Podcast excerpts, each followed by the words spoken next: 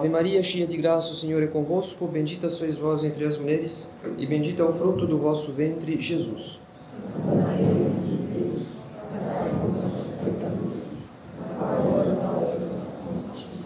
Divino Menino Jesus, Nossa Senhora do Rosário, São José, em nome do Pai, do Filho e do Espírito Santo. Amém.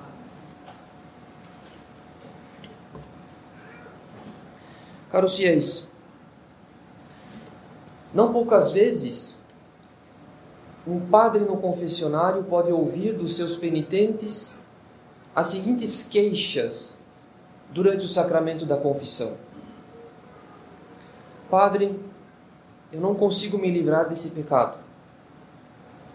Padre, ficar livre desse pecado não é para mim. Padre, eu tentei, mas não consegui. Padre é mais forte do que eu, ou então outras queixas semelhantes. O penitente sofre de uma verdadeira angústia em seu combate espiritual, porque ele luta seriamente contra um certo pecado, mas ainda assim as quedas são uma constante em sua vida interior. Diante desse cenário desolador, o católico parece não ter mais que duas possibilidades. Ou ele cumpre a lei de Deus com angústia, com abatimento, e mesmo com escrúpulo, por se sentir frágil diante das tentações e das quedas, ou ele desiste, de certa forma, da lei de Deus, procurando meios para atenuar o seu cumprimento, procurando desculpas para relaxar as suas exigências e assim reencontrar de alguma forma a paz e a alegria espirituais. Mas nem uma solução nem outra nos conduzem à santidade. Ambas são falsas soluções. A verdadeira solução depende de uma mudança, praticamente de uma segunda conversão, no modo pelo qual nós entendemos o cumprimento da lei de Deus. Essa segunda conversão, caros fiéis, é tão necessária quanto a nossa primeira conversão. Afinal, não nos basta ter renunciado ao demônio, ao mundo e à carne, se ainda nos falta construir uma prática católica ordenada e equilibrada, onde cada elemento do edifício espiritual ocupa o seu devido lugar. Pois o que impede tantas vezes o nosso progresso é justamente esse desequilíbrio no edifício espiritual. Por exemplo, nós não damos à graça de Deus e à nossa própria força de vontade o lugar que cada uma delas deveria ocupar. Nós não estimamos a oração e a mortificação o tanto quanto elas mereceriam. Nós costumamos esperar de nós mesmos o que deveríamos esperar de Deus e assim por diante. Não nos basta ter renunciado ao demônio, ao mundo e à carne, se ainda nos falta uma visão ampla, ordenada e equilibrada do edifício espiritual, do organismo espiritual. Dito isso, consideremos hoje algumas verdades consoladoras sobre a lei de Deus. Verdades que devolverão a ordem e o equilíbrio em nossa vida interior. O apóstolo São Tiago diz na sua epístola o seguinte: Aquele que procura meditar com atenção a lei perfeita da liberdade e nela persevera, este será feliz no seu proceder. A primeira verdade consoladora, caros fiéis, é que, contrariamente ao que muitos pensam, a lei de Deus não constrange a nossa liberdade. Santo Tomás nos ensina que a lei é a regra, é a medida dos nossos atos. Porque a lei ordena os nossos atos ao seu devido fim. Uma lei legítima que emana da autoridade legítima e que ordena, que dirige os membros de uma certa sociedade ao seu devido fim. Enfim, uma lei legítima não constrange a nossa liberdade. Pelo contrário, ela aperfeiçoa a nossa liberdade, porque a conduz ao seu devido fim. Nós não podemos considerar o mal, um prejuízo, uma coerção ou um constrangimento que a lei legítima, emanada da autoridade legítima, que ordena os nossos atos ao seu devido fim, enfim, nós não podemos considerar que essa lei diminua a nossa liberdade, porque isso seria cair no grave erro do liberalismo. E nesse sentido, é por causa do liberalismo, é por causa da mentalidade liberal que domina atualmente a nossa sociedade, que mesmo os católicos veem a lei como uma coerção, como um constrangimento, algo que nos impede de sermos livres. Mas o apóstolo São Tiago diz o contrário em sua epístola. Ele exorta ao cumprimento da lei perfeita da liberdade.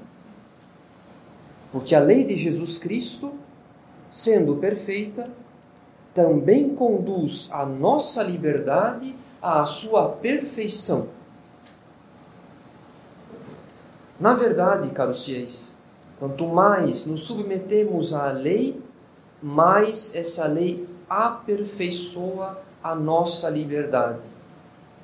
Porque a liberdade foi criada por Deus justamente para escolhermos o bem e evitarmos o mal.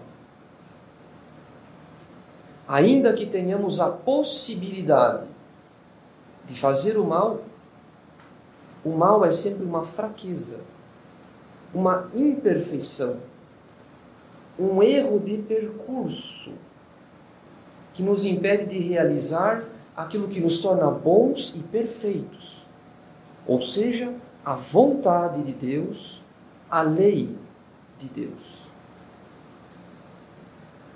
Então precisamos compreender bem, caros fiéis, que a lei, que lei e liberdade não se excluem mutuamente.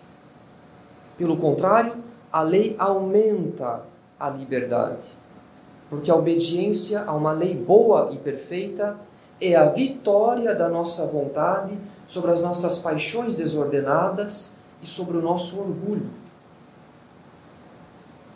A obediência a uma lei boa e perfeita nos conduz, portanto, ao nosso fim e torna-nos assim mais livres livres da nossa própria desordem interior que nos escraviza. Portanto, a primeira verdade consoladora é essa.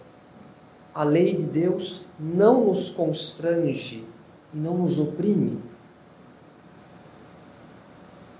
Por outro lado, isso não quer dizer que podemos cumpri-la com as nossas próprias forças. E aqui se encontra um outro grave equívoco.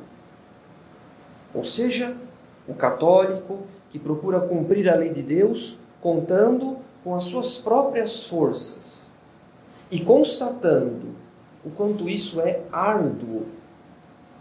Ao invés de admitir que a perfeita fidelidade depende mais da graça do que de suas forças, ele conclui enganado que não consegue, que é impossível cumprir a lei, que não tem forças, ou outras ilusões semelhantes.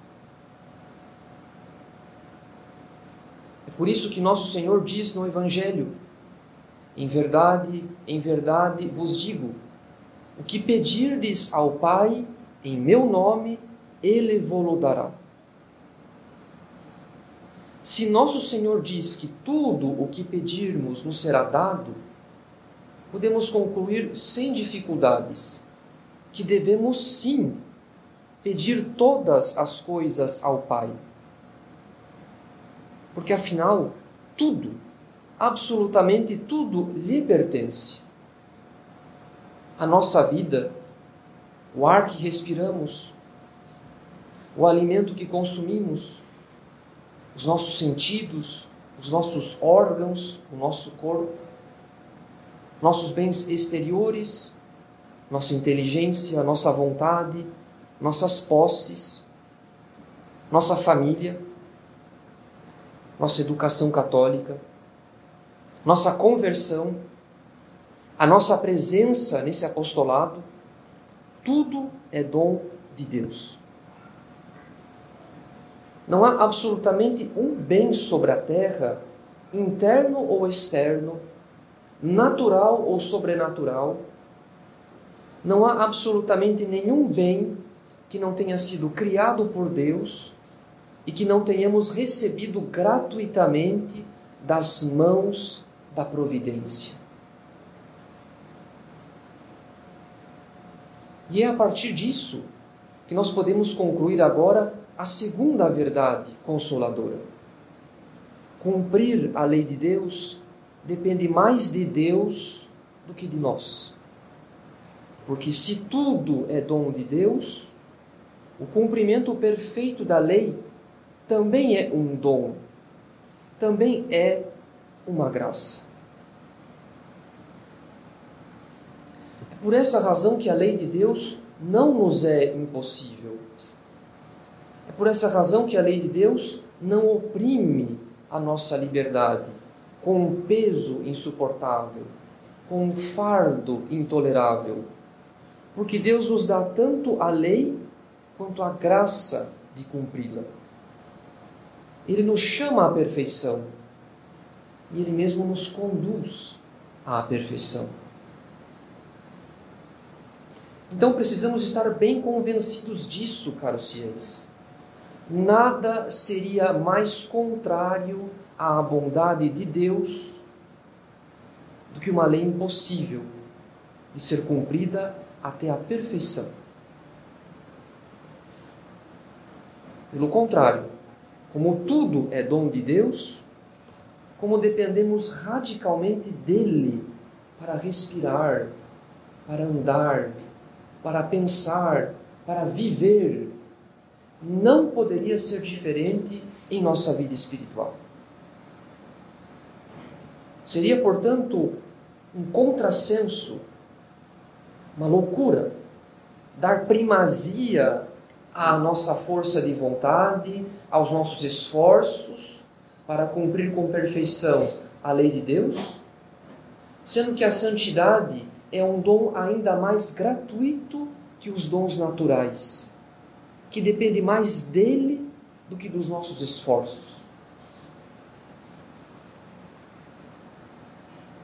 Portanto, o que fazer para dar primazia à graça daqui por diante?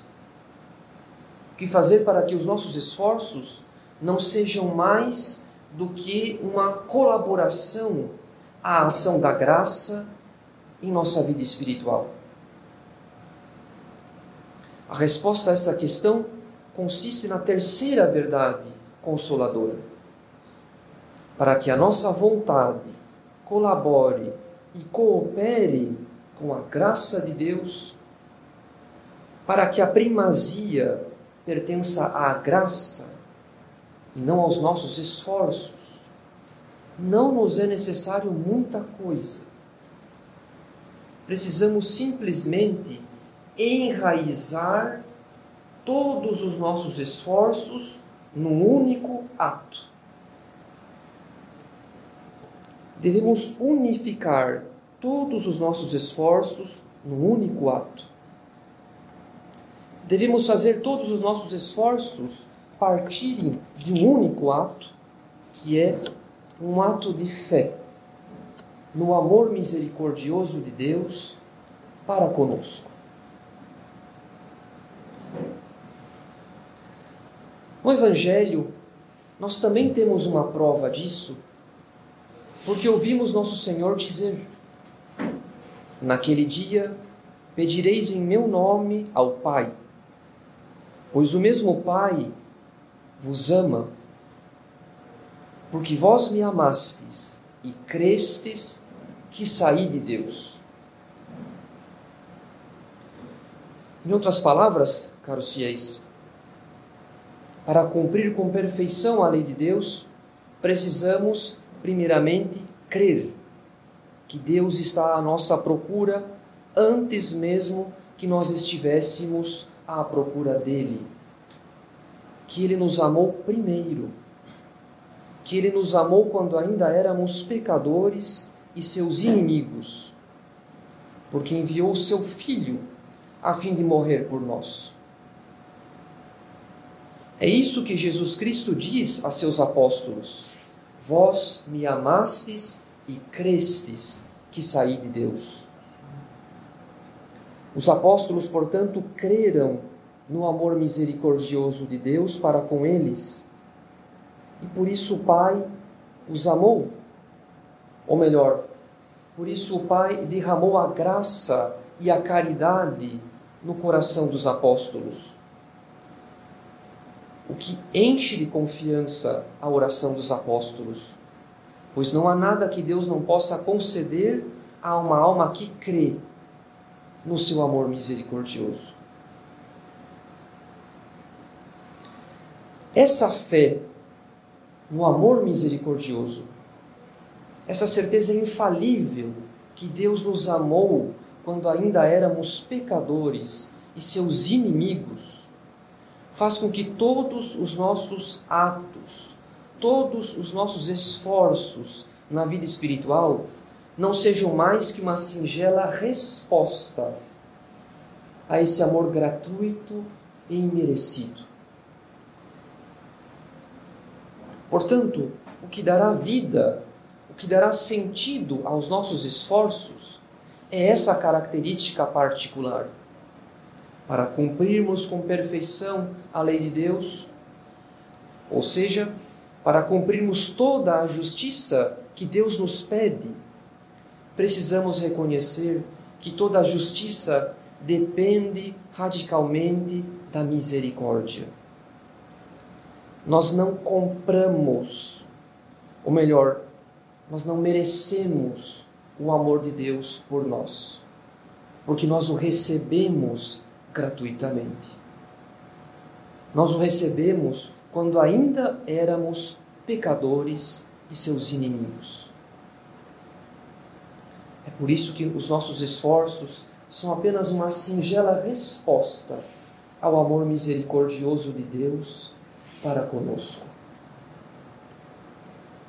Então, se fizermos um ato de fé nesse amor, não há nada que, que não possamos pedir e que o Pai não nos possa dar. O que nos dá coragem e confiança de pedir ao Pai a própria santidade. Quando os nossos esforços não passam de uma singela resposta ao amor misericordioso de Deus, as fraquezas e as quedas que tenhamos no caminho passam a ter pouca importância Pois uma coisa é certa: o amor de Deus sempre foi gratuito e sempre será gratuito. Se Ele nos amou quando ainda éramos pecadores e seus inimigos, Ele pode perfeitamente nos amar mesmo depois de uma fraqueza. Ele pode perfeitamente nos amar mesmo depois de uma queda. Santa Teresinha disse: Poder-se-ia acreditar que é porque não cometi pecados que tenho uma tão grande confiança em Deus. Ainda que eu tivesse cometido todos os crimes que se possam cometer, teria sempre a mesma confiança. Sinto que toda essa multidão de ofensas seria como uma gota d'água lançada num braseiro ardente, que é o coração de Jesus. Portanto, caros fiéis, enquanto tivermos vida, enquanto nosso coração bater, não tenhamos dúvidas de que cada uma dessas batidas é uma prova de que Ele nos ama. Pois o tempo de que dispomos nesse mundo nada mais é do que tempo que Ele nos dá para amá-lo e procurá-lo de volta, para renovar a nossa fé no seu amor misericordioso e corresponder a esse amor com o perfeito cumprimento da sua santa lei e de sua santa vontade. E isso nos introduz à quarta verdade consoladora. Ainda que o perfeito cumprimento da lei de Deus não seja ocasião de tantos combates, de tantas tribulações, de tantas adversidades, ainda assim, isso nos torna infinitamente mais felizes do que uma vida ditada pelo amor próprio. Quem pede a Deus a graça de cumprir com perfeição a sua lei e a sua vontade, não pede outra coisa que a própria felicidade. Pois nosso Senhor diz: Pedi e recebereis, para que a vossa alegria seja perfeita. Em outras palavras, quem não cumpre plenamente a lei de Deus ainda não experimentou uma alegria perfeita. A lei de Deus é causa da nossa felicidade já nessa vida, porque nos dá viva esperança dos bens futuros e eternos, porque nos garante desde já a posse de Deus pela graça e pela caridade, porque produz a paz de consciência, porque é a vitória sobre as paixões desordenadas e sobre o nosso orgulho, que nos escravizam e diminuem a nossa liberdade. Por esse motivo, o demônio trabalha especialmente para que tenhamos tristeza e desânimo na vida espiritual. Porque quando separamos santidade e felicidade, quando separamos o cumprimento da lei de Deus da alegria espiritual, essa lei se torna um fardo intolerável, quando na verdade o jugo de nosso Senhor é suave e seu peso é leve. Daqui por diante, caros fiéis, devemos fazer dos nossos esforços, do nosso combate espiritual, uma singela resposta ao amor misericordioso de Deus, que nos amou quando ainda éramos pecadores e seus inimigos. Nosso Senhor não nos dá nenhuma lei impossível de ser cumprida, porque Ele nos dá também todos os meios, todas as graças de que necessitamos para cumprir a Sua santa lei, que é a nossa própria felicidade. É uma tentação julgar que a lei de Deus, ou pelo menos o cumprimento perfeito dessa lei, é impossível.